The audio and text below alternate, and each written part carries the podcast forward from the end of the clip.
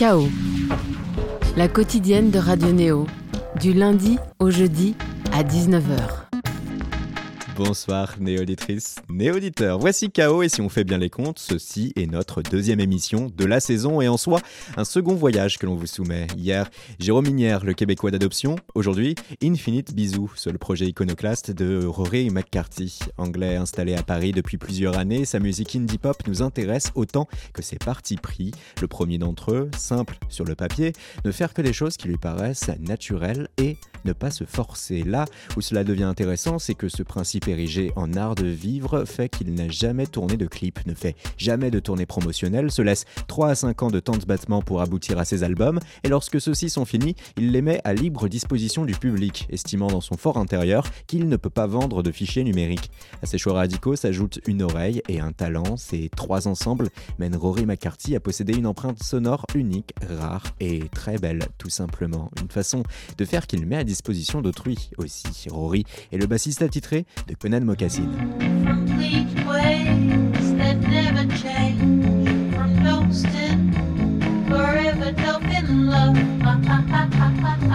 D'autres noms si vous voulez, Beck, Mac DeMarco, Flavien Berger, Charlotte Gainsbourg, pour certains des amis personnels qui ont collaboré activement avec Rory, ce dernier cultivant autant les casquettes de producteur, musicien de studio que musicien accompagnateur en tournée concert. Avant de vous proposer cet entretien, de découvrir la pensée, l'âme artistique, le parcours jalonné de surprises comme de drames personnels, un medley d'Infinite Bisous s'impose sur Radio Neo.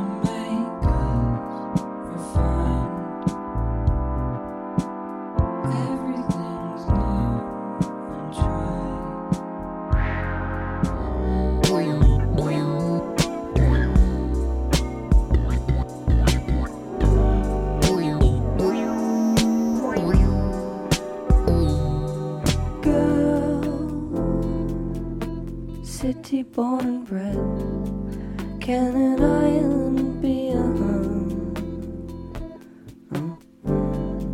Bonjour Rory, Bonjour, comment ça va? Très bien. Tu es venu et on est très heureux avec également quelqu'un qui pourrait être traducteur et t'épauler si jamais la situation l'exige. Ouais, traducteur d'urgence. Traducteur mystère. Il ne veut pas donner son prénom. Non, j'avance masqué. Peter. Rory, comment s'est passé ton été? Très bien. très bien. En- je viens de rentrer d'un, tournée de Conan Moccasin et à part ça, j'étais chez moi et je suis bien chez moi. Donc, euh, Est-ce que tu as réussi à faire le vide, toi qui en as besoin pour euh, créer de la musique? Euh, c'est difficile. Je suis en train de, de essayer, mais euh, c'est toujours un peu difficile. Et si on parle de toi et de l'été, c'est que voilà, en général, en août, Hmm, la vie s'arrête pour tout le monde en France. hmm. Là pour euh, ouais hein. et là pour les parlementaires britanniques c'est en septembre que la vie va s'arrêter suspension du parlement euh, décidée Oui. par euh, Boris Johnson ce qui est qualifié comme une manœuvre politique pour euh, éviter les débats et éviter d'avoir une opposition assez dure oui. exactement alors que se profile un Brexit sans deal comment tu vis cette situation alors que ça fait maintenant quelques années que tu as fait le choix de la France? Très difficile comme question. je ne peux pas euh, commencer à, parler de ça. C'est trop difficile de comprendre euh, où on est et pourquoi c'est comme ça. Il y a trop d'options, mais ça fait peur. Ça fait très peur. Et je me sens euh, européen. C'est l'Angleterre que j'ai toujours connue qui fait des, choix comme ça.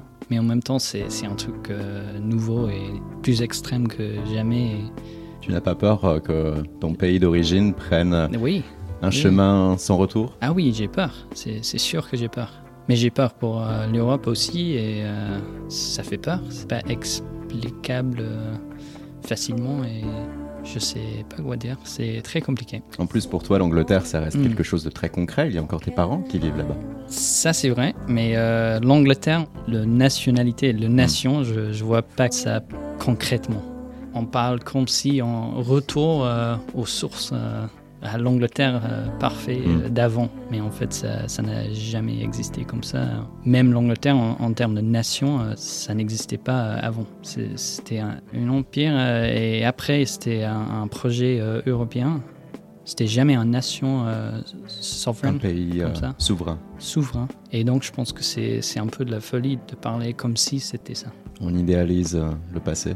Oui, oui, oui. Et aussi euh, l'idée de la nation. Et je pense que c'est pour faire euh, comme si on était euh, consistant ou euh, Donner un sens, oui, c'est compliqué. c'est sûr. C'est Mais- surtout très compliqué pour la deuxième question, mais je suis content de, de plonger.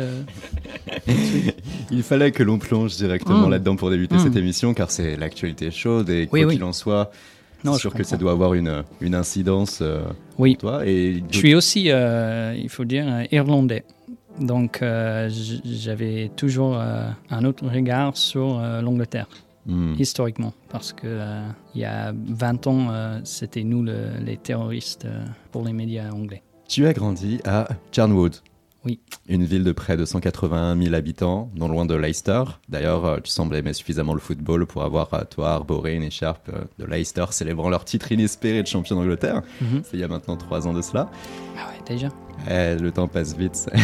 à Charnwood, un père, une mère et des frères musiciens. Toi, tu voulais d'abord être photographe animalier, puis Wow. skater professionnel, avant de te lancer dans la musique. Tu as expliqué pour la vague parallèle que c'est pour l'aîné de la famille qu'un studio de répétition va être créé de toutes pièces euh, par ton père et des amis à lui, un bâtiment au fond du jardin Art Charnwood pour ne plus ennuyer les voisins. Le bâtiment n'aura plus vraiment d'utilité lorsque ton frère part à l'université comme la nature a horreur du vide, toi, tu vas le retaper un peu plus comme un studio d'enregistrement. Ça, c'est Dick Ark. Et par là même, toi, tu vas te mettre à la musique. À ce moment-là, quelles étaient, toi, tes toutes premières mélodies naturelles, les sons que tu jouais lorsque tu apprenais euh, à maîtriser la guitare et la basse D'abord, euh, mon frère aîné, Josh, il était euh, chanteur de punk dans un groupe qui s'appelait Five Dead Men. Et quand j'avais 12 ans, je jouais déjà à la guitare et le guitariste de Five Dead Men a tombé malade. Donc ils avaient un concert et moi j'ai dit un peu en blaguant, moi je peux jouer à la place de lui. Ils avaient 30 ans, les, les mecs de Five Dead Men. Moi j'avais 12 ans. Ils m'ont dit oui. Et donc, euh, j'ai joué mon premier concert avec eux. euh, et c'était génial. J'ai adoré. Donc, il, il était musicien, mais pas, pas tout à fait.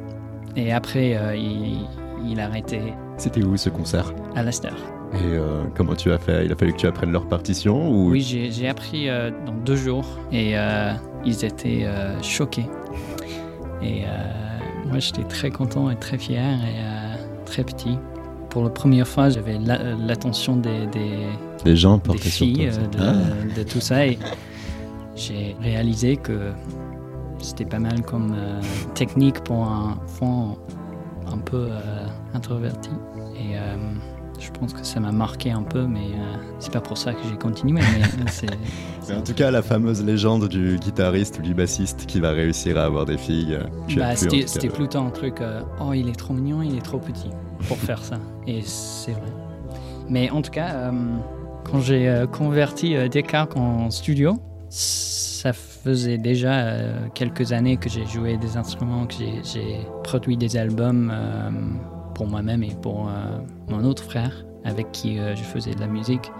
J'en avais marre de pas euh, pouvoir faire de la bouille dans ma chambre. Et donc, Descartes, c'était plus bruyant.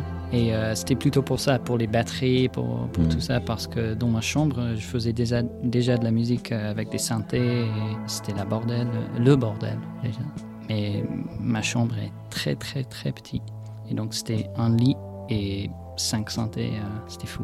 Donc c'était un peu trop. Et pour situer tout d'ailleurs, euh, parce qu'avec tout ça, on se dit donc que euh, à 12 ans, euh, te voilà sur scène pour le groupe de ton frère. Tu as pu derrière composer, produire des albums. Mais en fait, quelle a été cette première expérience où tu as senti toi que avec la musique, il y avait quelque chose à faire? Je pense que c'était la deuxième fois que j'ai essayé de jouer de la guitare. La première fois, j'ai- j'étais très déçu. euh, Enfin, ça m'a pas touché. euh, C'était très bizarre. J'ai adoré euh, Blink 182 et Green Day et tout ça. Et donc, j'ai essayé de jouer de la guitare. Mon frère, il avait un- un- une guitare. J'ai essayé, mais c'était tellement difficile. Et j'étais là, pourquoi ça marche pas Pourquoi je peux pas faire ça? Je l'ai laissé tomber. pour six mois, je pense. Très déçu. Et après, j'étais chez mon cousin préféré, d'ailleurs. Et euh, il avait un- une guitare euh, acoustique. Bizarrement, je trouvais ça un peu nul. Le- la guitare acoustique, c'était pas. C'était pas assez rock. Ouais, c'est ça. Et, euh, mais mais j'ai essayé, il, il m'a appris un, une chanson euh, de Green Day. Et euh, ça a marché. Je jouais de la guitare finalement. Et donc, euh, j'ai pas arrêté euh, pour, je sais pas, 5 ans. J'ai- Il n'y avait pas un moment euh, où je jouais pas de la guitare. J'ai même pas eu le temps de, de penser. C'était juste, c'est ce que je faisais tout le temps Mm, tout mm. le temps. Et après, c'était un truc de faire des albums. Au même moment, j'ai laissé tomber Green Day et Blink-182 et j'ai appris euh, les Beatles et Phil Spector et tout ça. Ah, tu es passé euh, d'un bloc à l'autre Ouais. euh, du jour au lendemain, du moins Non, en ça, l'espace de ça- 5 ans? Je sais pas, mais ça m'a pris du temps. Mais j'ai changé le, le- de registre. Oui. Mm. Et c'était plutôt un truc de production. C'était ça où j'ai switché de guitare, guitariste, euh, très guitare-centric. J'ai vu ça comme un, un- un métier un peu plus euh, pointu euh, sur la production. Et ça n'a pas changé, je pense. Je suis toujours euh, obsédé par, par ça. Faire des albums. Je suis, je suis obsédé par l'album. Ouais, donc même aujourd'hui, tu conserves un regard sur l'album, Mm. où l'album a encore toute sa place, où Mm. il est important aujourd'hui de pouvoir se consacrer à un album comme projet pour s'exprimer musicalement. Bah, je pense qu'aujourd'hui, il y a, il y a une tendance de faire un album Oui, en fait, euh, aujourd'hui, il y a une tendance à faire des disques euh, qui sont de l'accumulation de pièces individuelles plutôt qu'un tout. Parfait. Ouais, moi je trouve ça naturel de penser euh, en termes d'album, en totalité. c'est l'album qui représente l'idée, pas chaque morceau ou chaque artiste. Et c'est bizarre parce que les Beatles, par exemple, c'est pas vraiment un groupe d'albums. Il n'y a même pas un album qui marche euh, de début à. Mm, mm, mm. Parce que c'est c'est eux qui ont inventé l'album en fait. Avant c'était juste les singles. Des singles, en effet. Et c'était en compilation. euh, C'est eux qui ont euh, participé à, à l'émergence du format album. C'est Mhm. eux aussi qui ont été vraiment les fers de lance de euh, la création en studio Mhm. euh, et euh, de l'expérimentation en studio. ouais, c'est Toi, quand tu t'es mis sur les Beatles, c'était parce que tu savais que ça allait te permettre à toi d'acquérir des, des connaissances ou tu avais un amour de cette musique-là aussi Vu que j'ai la tendance d'être euh, contre-courant, j'étais le, le- le garçon qui disait les Beatles c'est euh, point, c'est rien, c'est. C'est de la merde. Oui, c'est ça. Et euh, le moment où j'ai juste complètement switché, j'étais super fan de Beatles. euh, ouais, c'était bizarre. Depuis, du coup, Dick Ark aussi, eh ben, on peut retrouver un poster de Conan Mocassin. Lui va avoir un rôle très important euh, pour toi, car euh, oui, tu vas vivre euh, la folle vie du musicien en tournée, l'artiste pouvant façonner des albums, le bassiste en studio pour collaborer au projet d'autres artistes. Mais avant de vivre aussi tout ça, tu vas être l'assistant de ton père à son cabinet de prothésiste dentaire. Oui, tout à fait. Et c'est là où j'avais le temps de penser de, les albums en tête. C'était vraiment un, truc répétitif et long. Pour toi, Très c'était ennuyeux, euh. c'était uniquement un travail alimentaire? Ah oui, oui, oui. C'était au moment où j'ai décidé de pas aller euh, en université. J'avais pas d'argent, j'avais pas envie de, de faire l'argent. euh, j'avais envie de faire de la musique, mais j'avais besoin de faire de l'argent. Donc euh, j'ai fait les deux. C'était Conan Moccasin qui m'a un peu sauvé de, de ça. J'ai vu un concert de lui euh, au Manchester. Je l'ai déjà rencontré euh, à Loughborough quand il était en train de faire euh, l'album Soft Air Mhm. avec Sam Iske, un ami très proche. Et il m'a, il m'a dit si, si tu veux jouer avec nous ce soir, n'hésitez pas. Et j'ai presque raté le concert parce que j'ai mangé un Pizza Hut. Non, Domino's Pizza. et j'ai rentré dans la salle euh, et j'ai vu Conan et les musiciens euh, sur scène. Et donc j'étais là, ah, c'est trop tard. Il m'a vu, il m'a dit, euh, viens. J'ai même pas fait la balance, j'ai jamais joué un, un morceau de lui. j'ai dit, mais je joue quoi? Il m'a dit, bah on a les bongos là. Donc j'ai joué les bongos en tant que guitariste. Euh, pour la première fois. Et je me sentais euh, très à l'aise. Et euh, j'ai rencontré Matt et Nick le bassiste et, batteur sur scène à ce moment-là. Et il m'a dit après le concert c'est trop bien tu veux venir en tournée avec nous? J'ai dit bah oui mais je travaille pour mon père le matin le prochain jour. J'ai appelé mon père et j'ai dit tu sais, ce groupe, euh, Conan Moccasin, euh, il m'a proposé euh, de faire une tournée. Et mon père, il m'a dit, allez, fais-le. Il était très Très fier. Ouais, c'était très cool. J'avais 19 ans.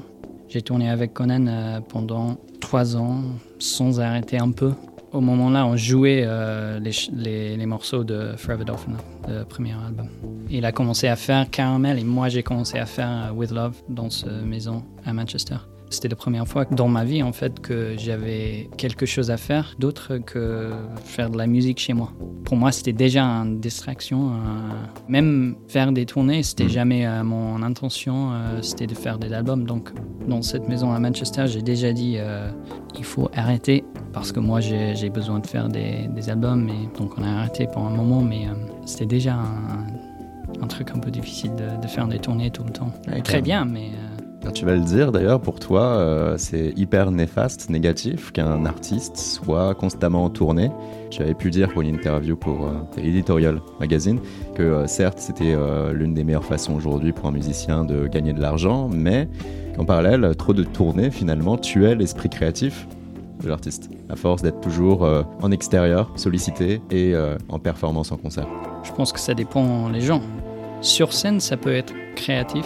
Et avec Conan Moccasin, je pense que ça reste un truc euh, créatif qui d'ailleurs est assez rare, je pense, parce qu'il y a tendance de- à faire euh, le même concert à, à chaque soir.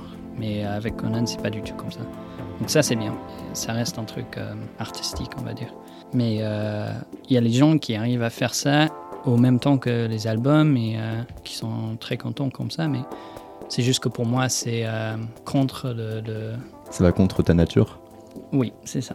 Et moi, euh, j'ai besoin de, de- du vide, Hmm. comme, comme tu as dit. On y revient. Euh, et le temps de pas de penser, de vivre comme ça. Et, euh, Ne rien faire, vivre normalement, et là, Oui. spontanément, les idées peuvent arriver. Là, spontanément, tu peux réussir à jouer. Ouais. Car et j'ai pas la, la- la pression de faire ou pas faire. Ou, euh, je ne peux jamais m'arrêter et me dire je vais aujourd'hui créer une musique. Ça, c'est une autre euh, phrase que tu as pu prononcer au cours d'une interview. hmm, Enfin, de mon musique, oui. Par exemple, si, si quelqu'un me demande de produire un album, c'est une autre euh, activité. Ça peut marcher comme le travail, Hmm. et pas dans un, un mauvais sens. J'aime bien l'idée de commencer une journée de travail pour un autre euh, artiste et me dire j'ai pas des Hmm. idées. Et euh, au fin de la, journée, on a un morceau, un album, je sais pas, mais de voir ce qui fait euh, mon intuition. Comment de ta tête et de par ton intuition, tu arrives de rien à aboutir à une ça. idée, à quelque chose? Oui, donc personnellement, pour moi, pour mon musique, ça c'est un truc euh, où j'attends le moment où j'ai l'inspiration. Mais euh, pour les autres, ça peut marcher dans une autre C'est façon. c'est ton challenge personnel que tu te fixes lorsque tu produis pour les autres? Le fait de être Ouais, force d'idées, de Ouais. C'est vrai qu'avec euh, Conan Mocassin, euh, les concerts peuvent être euh, hyper différents les uns des autres. Mhm. D'ailleurs, lui-même a pu jouer un jeu assez spécifique pour toi en faisant apparemment depuis Brooklyn une première partie où il aurait été là à faire un spectacle stand-up. Oui, oui, il, a fait ça pas mal de fois. Il a habité à Los Angeles pendant deux ans, je pense, peut-être trois ans. Et là, il, il devenait stand-up comedian. Et ça fait de sens parce qu'il est super drôle et c'est vraiment bien. Euh, j'ai- adoré. euh. Donc moi, j'ai dit, quand j'ai joué à New York, euh, il faut faire ça. Donc c'était un, truc comédie, mais musique, avec un claviériste qui s'appelle John Carroll Kirby, qui joue avec nous avec Conan Moccasin maintenant. Et c'est assez spécial. Ça marche ce combo? Ah oui, Humour, ah, musique? ça marche. euh, c'est- très bien. Et il y a que Conan euh, qui peut faire ça euh, vraiment. euh, Conan Mocassin, du coup, qui est-il au juste? On va rééclaircir les choses pour tous nos auditeurs avec un extrait de Charlotte Stong.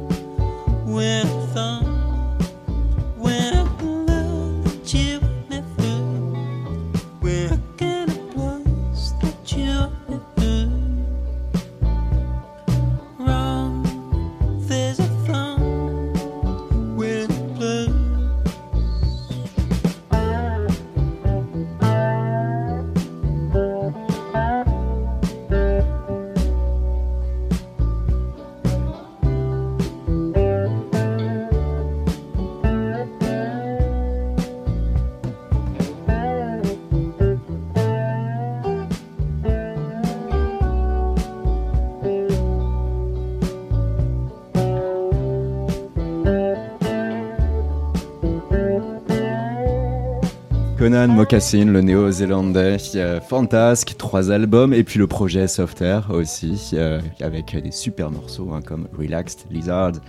Et surtout, Conan Mocassin, il a dit sur Crash, un magazine artistique français, euh, Je veux faire des bandes originales de films avec Rory, du groupe Infinite Bisou.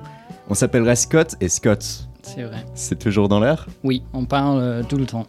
On n'a pas encore fait, mais je sais avec moi et Conan, ça peut prendre euh, 10, 10 ans de, de faire un truc. euh, on attend le moment euh, parfait pour faire ça. Vous attendez d'avoir aussi la rencontre avec le bon réalisateur Non. ou alors le bon film Non. ou... ou alors ce serait fictif. Ah ouais C'est vraiment l'acte de, faire. de faire euh, la musique. euh. Il a fait euh, de la musique pour une bande originale et moi je l'ai aidé euh, de faire ça. Mais on veut vraiment faire de la musique, euh, on va dire cinématique euh, ensemble, Scott and Scott. Toi, le premier album que tu vas être amené à créer, quasiment de tes mains, ce sera avec ton autre frère, Jake. Ensemble, vous allez former le groupe Column avec euh, l'album A Year in Your Garden. On va écouter le titre éponyme.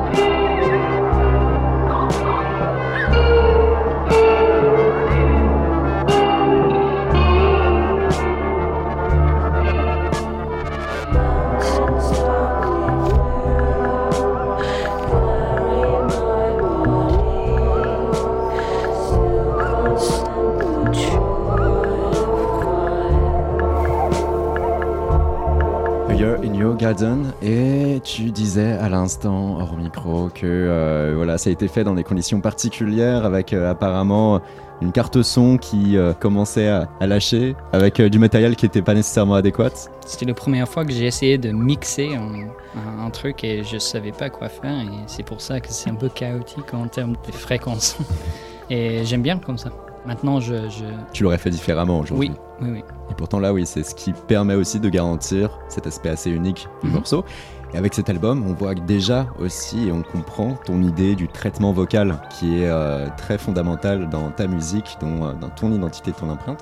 Ça, c'est quelque chose euh, que euh, tu as voulu travailler depuis longtemps. ou Ça fait partie de ces aspects qui te sont venus naturellement? Je pense que ça a changé beaucoup, donc je suis pas le meilleur euh, moi de, répondre à ces questions, mais j'ai fait cet album euh, en 2010, je pense, j'ai commencé. J'avais l'envie de camoufler le voix en général, la voix. Et maintenant j'ai moins ça. Pour moi, c'est un shift, c'est un, truc qui, a changé, mais euh, c'était la timidité jouer des instruments, c'est quelque chose, mais de chanter, c'était la première fois que j'ai dit là, je vais chanter.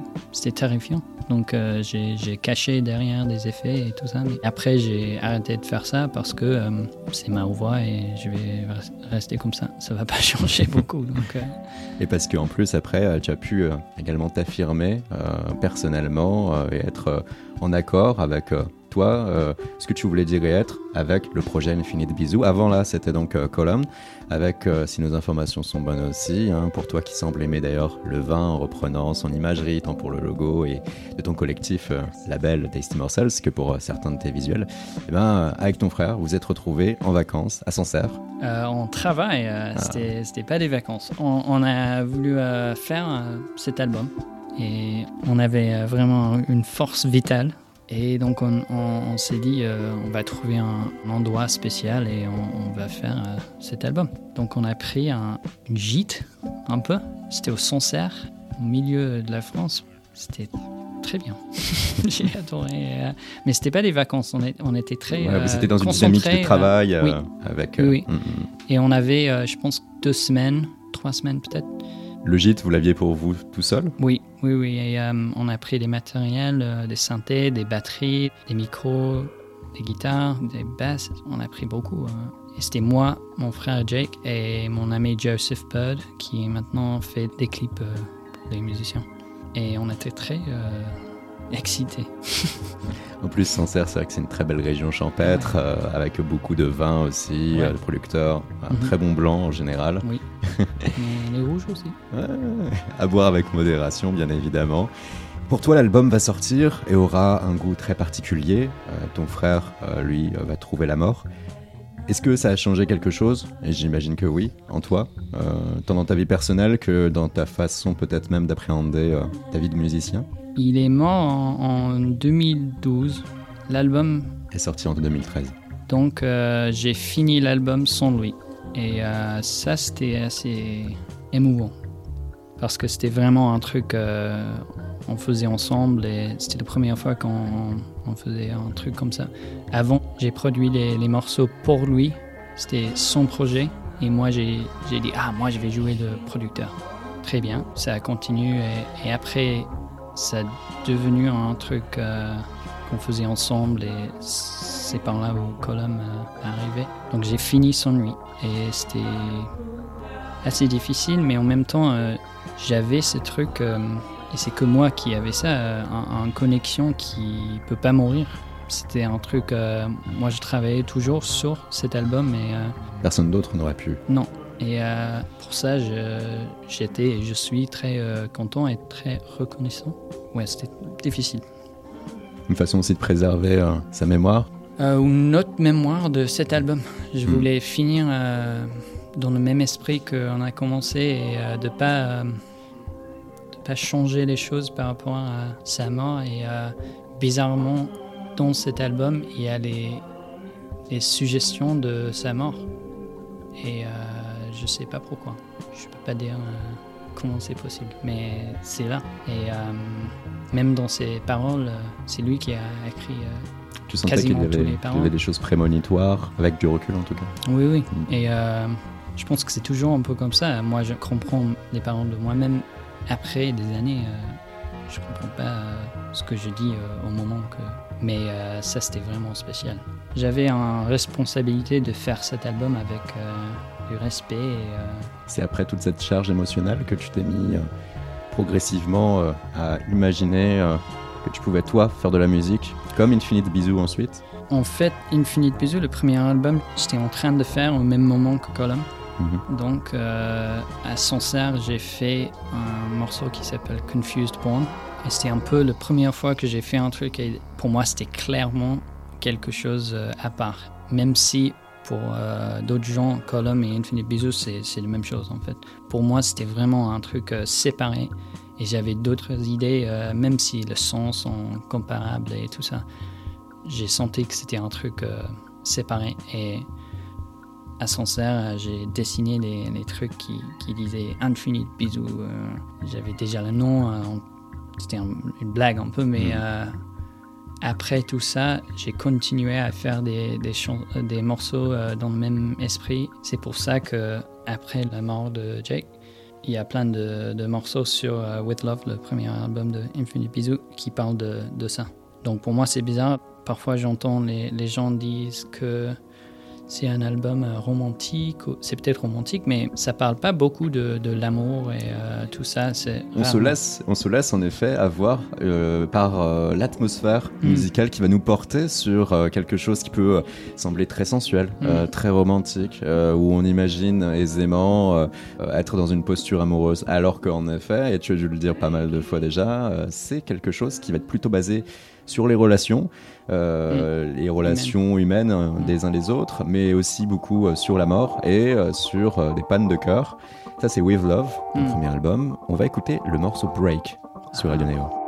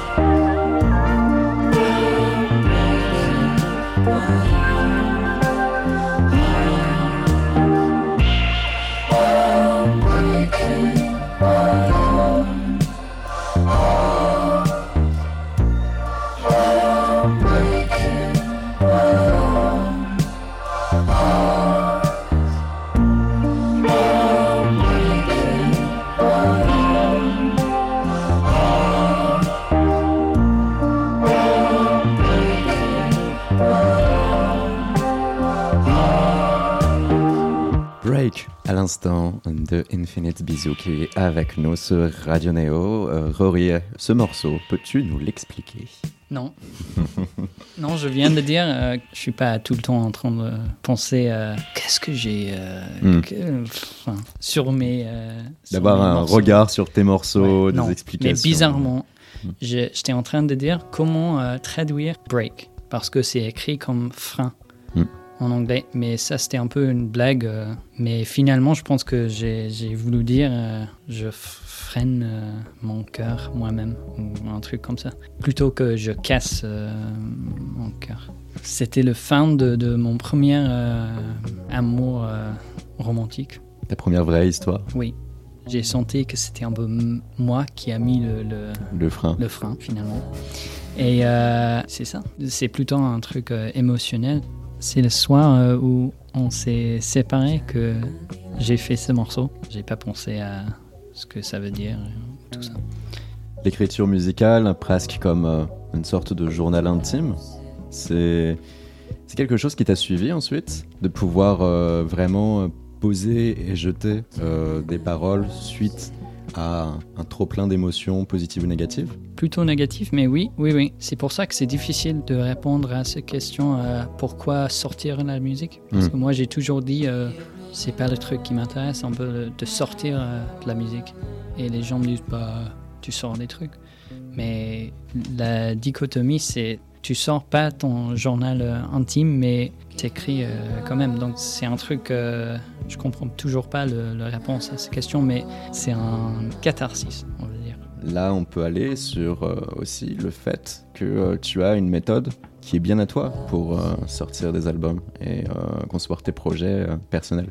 Tu te laisses beaucoup de temps, euh, avec parfois 3 à 5 ans, qui peuvent séparer les premiers morceaux euh, composés euh, de la sortie euh, de l'album, Mm. ce qui est le cas notamment avec With Love. Le fait aussi, bien évidemment, que c'est sorti de façon particulière, car en téléchargement totalement libre depuis euh, le site internet de Tasty Morsels. Toi-même, tu es obligé parfois de le rappeler via ton Twitter que c'est disponible gratuitement et qu'il faut le télécharger gratuitement, avec pour toi et tes amis qui figurent au sein de ce collectif le même parti pris, se dire que un fichier euh, numérique ne peut pas être rendu payant Ça peut. Moi, je viens de la génération du torrent. de téléchargement peer-to-peer, Ouais. Mm. Donc euh, pour moi, c'était un truc difficile de. de casser le De- fait que toi-même tu pu avoir accès libre à beaucoup de choses. Ouais, c'est ça. Mais aussi, euh, je comprends le, le système en fait euh, un objet parfois magnifique, le vinyle ou Mm. un truc comme ça. Et ça prend beaucoup de temps, c'est du travail. Je comprends pourquoi on paye euh, pour ça.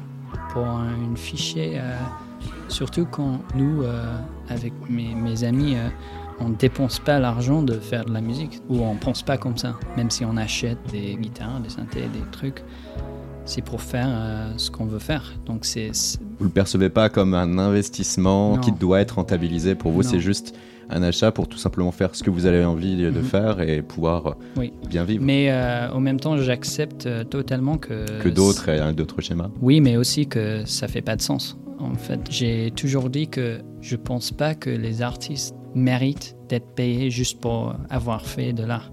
Mais je sais que j'ai pas compris euh, mon point euh, moi-même. Je, je sais pas pourquoi. J'ai juste Mhm. cette intuition. Tu as cette intuition que tu dois encore travailler pour parfaitement l'expliquer en tout cas. Mais, mais pour toi, c'est plus naturel d'être payé pour des concerts que d'être payé pour des albums ou même pas? Pas non. Ou l'un et l'autre, pareil en fait. euh, c'est pas naturel d'être non payé. plus. Non, c'est même pas normal d'être payé euh, quand il est. donc. Non, euh, je sais pas. Et de là, on peut t'interroger sur ton sens d'une euh, carrière artistique et musicale. Euh, car euh, pour tous, euh, en effet, il y a un schéma qui domine, euh, qui est naturel, c'est euh, sortir tous les deux ou trois ans un album, sortir un EP, faire une tournée suite à cet album, faire des clips. Or toi, par exemple, euh, même si tu attaches une importance, et que vous tous, euh, en attachez avec Tasty Morsels et euh, des euh, visuels très... euh, très représentative. Euh, Malgré tout, euh, toi, tu n'as pas fait des clips, euh, tu te laisses énormément de temps entre chaque album et tu vas pas nécessairement non plus euh, faire euh, de, de grandes tournées ni même de grandes euh, manœuvres de promotion. Alors pour toi, qu'est-ce qu'un artiste? Qu'est-ce que doit être un musicien au juste? Doit être, c'est un peu facho. Moi, je fais ce que je fais parce que ça me sent naturel et c'est très compliqué de travailler euh, en même façon que quelques musiciens euh, travaillent aujourd'hui. Je trouve il y a des trucs qui fait pas de sens. euh, surtout, par exemple, euh, Quelqu'un qui fait un bon album fait pas forcément un bon concert. Et vice versa. stick with his answer. Et par exemple, quand tu fais de la musique en live tu fais des concerts, les gens euh, demandent de, de faire des DJ sets. Et euh, moi, je suis pas DJ. J'aime bien faire ça, en fait. C'est drôle. Et j'adore la musique, donc euh, pourquoi pas. Mais c'est pas nécessairement le cas que quand. euh, si on fait des albums, on peut faire euh, tout ça aussi. Pour moi, c'est pas nécessairement connecté. Surtout aujourd'hui parce qu'il y a des musiciens qui jouent pas des instruments. C'est pas nécessaire euh, de jouer un instrument vraiment, donc euh, c'est un truc. euh, Toi, tu veux défendre euh, le fait que chaque artiste puisse suivre son propre trajectoire et son propre chemin par rapport à ses propres intentions?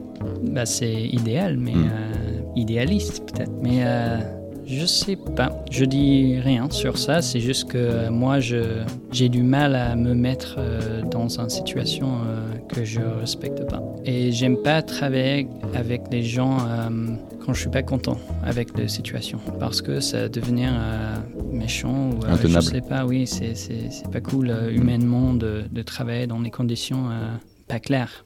Et tout le temps, dans l'industrie de, de la musique, ça peut être compliqué, humainement et euh, financièrement et tout ça. Et euh, je préfère euh, faire mes trucs. Je dis pas que je, je fais rien Hmm. dans le monde normal, mais je préfère faire mes trucs quand je veux faire, comment je veux faire. De procéder si de la c'est sorte. possible. Quand on sort un, un truc sur Testimos, Mhm. il n'y a pas de pression, il n'y a pas de presse, il n'y a rien. Et on s'en fiche si personne euh, n'écoute, en fait. C'est juste, c'est là, on est content que c'est là. Et euh, si, par exemple, euh, tu m'as dit que tu l'as trouvé la musique tardivement, Et parce qu'on me l'a suggéré en plus. oui. Sinon, et- et- Non, mais même, moi, je préfère comme ça un peu. C'est, Mm. Moi, j'ai trouvé The Beatles trop tard, en fait. Donc, je ne me compare pas avec les Beatles, mais c'est, ça change rien, en, en fait. Le- la seule chose que ça, ça change, c'est ça peut être difficile de comprendre un, un truc. On passe éventuellement à côté de la place de l'œuvre dans le contexte de son époque, Mm. mais en réalité, euh, c'est pas ça qui est fondamental euh, quand il y a une belle œuvre. ouais. ou même euh, on risque de comparer les, les albums, les morceaux en termes de ce qui était sorti euh, au même moment, mais Il y a aussi des disques qui n'ont pas de sens au moment où ils sortent. c'est sûr. Et c'est ça qui est superbe avec les disques qu'on redécouvre. Mhm. Et pour moi qui découvre les, les- les albums euh, anciens, je m'en fiche un peu. euh, Intemporel. Ouais, Peu importe. euh, Ouais. hmm. Et donc euh, j'aime bien l'idée qu'il y a ce site euh, testimorsos.org qui existe et qui essaye pas de- de En gros, vous essayez pas de, de vampiriser Oui, euh, les ça. gens. euh, il faut que les personnes d'elles-mêmes aillent sur le site, fassent la démarche pour télécharger, écouter, aimer ou non. Et ça, c'est quelque chose qui. Bah, moi, en termes de, de, de consumer, Mhm. moi, je préfère euh, faire ça. Comme ça, je me sens comme si c'était moi qui a découvert. Mhm. C'est un truc d'ego, mais euh, Tu n'as pas été, euh, justement, tu as été plus qu'un consommateur, tu as été un peu acteur de ton choix, car c'est vraiment ton choix. C'est un peu, ça, c'est un peu cela, dans l'idée. Au moins, euh, au- ouais, bonne idée, oui. Avec Tasty Morsels, pas mal, pas mal d'amis, euh, pas mal de projets, de sorties, pour vérifier si toi, tu as encore tout en tête, et aussi pour permettre à nos auditeurs de se faire une idée sur le son Tasty Morsels, on va faire un petit blind test. On a 3-4 morceaux, on va les faire écouter, bonne chance. Et c'est parti pour le premier morceau. Les noms et tout? Ouais, si possible. Oh yeah.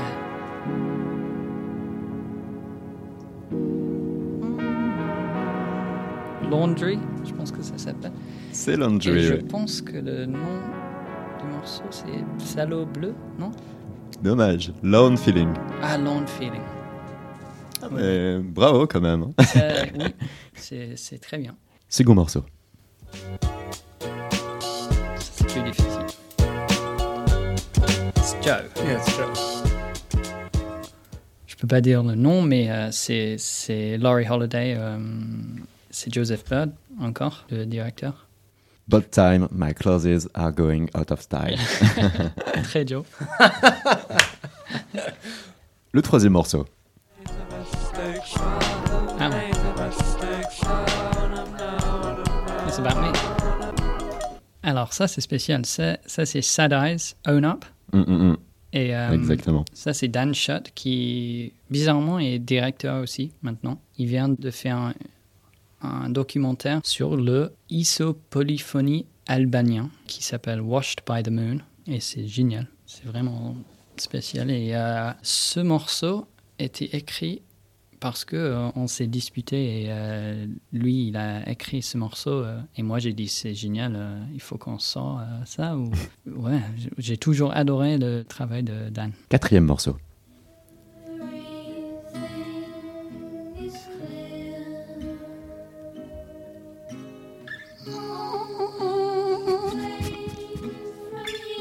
Arabian Prince in a UK world the feeling of being on a diet Félicitations. keep going I can do this forever C'était le quatrième et dernier morceau de ce blind test. Là, on voit quand même qu'il y a aussi une euh, identité musicale spéciale au sein euh, de Tasty Morsels. Toi, tu as pu sortir un projet assez récemment euh, via le même canal. Euh, C'était en 2019, période, ton deuxième album. On va écouter un morceau euh, tout de suite sur Radio Neo avec le titre Brain.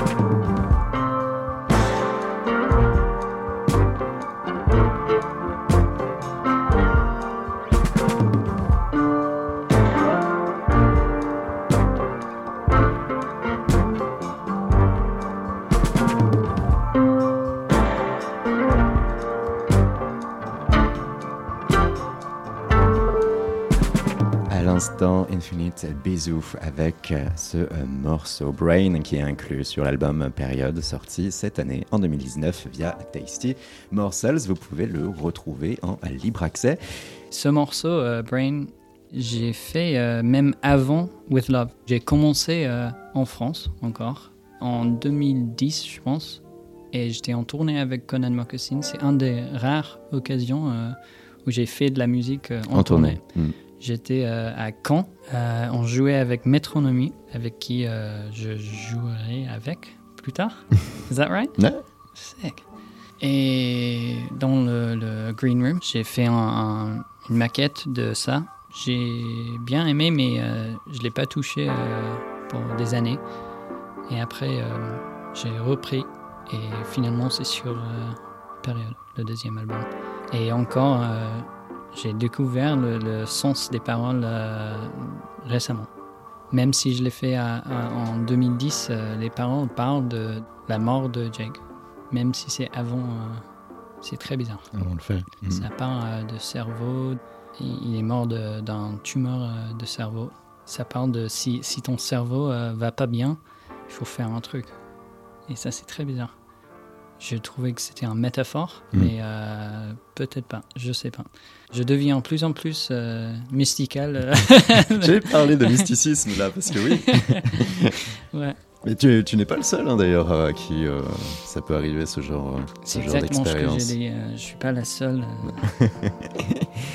On reste en plus si euh, vous auditeurs vous avez pris l'émission en cours de route et que vous avez découvert euh, le style Infinite Bisou, on reste vraiment sur euh, la droite ligne avec période de ce que tu as pu faire sur Wave Love, cette même mélopée, cette, cette même sensualité musicale atmosphérique qui va accompagner derrière des sujets qui peuvent être à l'opposé beaucoup plus euh, sombres. Et ce qui est intéressant, c'est que euh, tout ce qui pourrait euh, être euh, finalement dur à encaisser à travers les thèmes choisis à travers les paroles vont trouver une belle aération avec derrière la musique qui l'accompagne.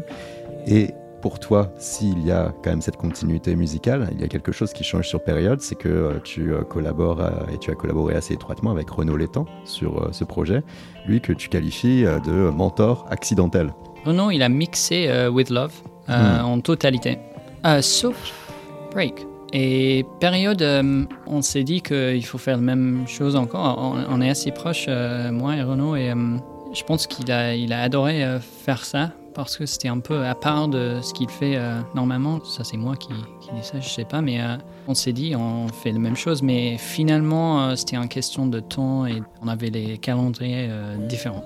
Et donc finalement, il a mixé, je pense, 3-4 morceaux. Et moi, j'ai mixé euh, les 6. Mais j'adore euh, travailler avec Renaud et il, il m'a appris euh, beaucoup, surtout euh, par rapport à la production en termes de, de humainement, comment euh, gérer les gens, euh, parce que ça c'est aussi... euh, Ça fait partie ça du fait travail du producteur d'être. oui. Et, et Mm. surtout, ça fait partie du travail du producteur dans le sens années 60. Avant, c'était pas un truc, on va mettre ce son de, de grosse Mm. caisse. C'était un, un truc. Toi, tu vas, tu vas rester là, tu vas faire ça, et toi, tu vas bouger. euh, être une sorte d'entraîneur qui va lui permettre de Oui. créer le contexte. Et je suis pour- pas encore là, euh, mais, mais Renaud, il est très très euh, fort sur ça. Car lui, il a, il a bien une vingtaine d'années d'expérience euh, en tant qu'ingénieur son où il a pu masteriser, Ah, produire. Mais surtout, à part ça, il est un des seuls mixeurs, vraiment, qui, qui mixe. il fait toujours l'art du mixage. Je pense que ça va disparaître, mais euh, il, est, il est toujours là. Il fait ça vraiment. Et moi, j'ai beaucoup appris sur ça aussi. Et avant, je, je trouvais le mixage le, le truc un peu ennuyeux euh, dans le procès. Mais euh, là, j'adore. Depuis période, en fait. Ah ouais? Donc c'est très récent. Enfin, ça fait, Ah, ça ouais. fait 4 ans. C'est vrai qu'avec toi, on est dans une autre temporalité, Ouais. mais Ouais. D'autant que euh, ça fait aussi euh, une bonne année que tu euh, as pu écrire et dire publiquement que tu travaillais sur ton troisième album. Hmm, oui, toujours. ouais, je pense. que- Ouais, troisième. Peut-être dernière. Hmm, pourquoi tu le sens comme ça? Ouais, j'ai toujours dit trois albums. Peut-être je vais changer, mais pour le moment, c'est. Une question de chiffres ou il y a quelque part au fond de toi une explication plus Holy, rationnelle? Holy Trinity, I don't know. Pff, Je sais pas, j'ai toujours dit ça, mais je vais peut-être changer. Et euh, à quoi peut-on s'attendre avec ce troisième album? Euh, je pense qu'il y a un regard euh, différent. Je pense que je, je suis plus obsédé avec cet album que, que jamais. C'est une obsession. C'est. En même temps, peut-être aussi que ça change la donne de se dire que c'est peut-être le dernier. Peut-être, mais aussi j'ai d'autres idées euh, en tête. euh, J'entends de la musique euh, que j'ai pas entendue avant et peut-être tout le monde va dire non, c'est la même chose, mais pour moi, il y a des trucs assez différents. Un autre morceau très sympathique de l'album Période, on va écouter Soulmate sur Radio Neo, votre émission KO.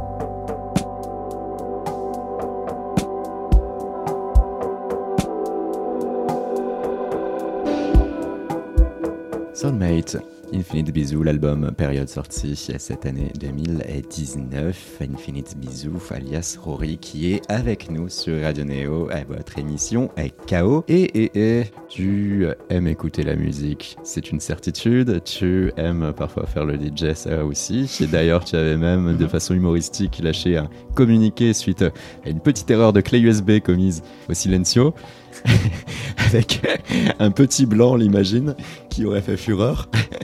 Et tu as pu aussi euh, te faire euh, comme ça, euh, curateur de playlist. Quand tu as sélectionné une playlist pour Spotify, on retrouvait des choses qui pouvaient être assez datées. Serge Gainsbourg, les Cocteau Twins, John Lennon, Brian Eno, The Beach Boys.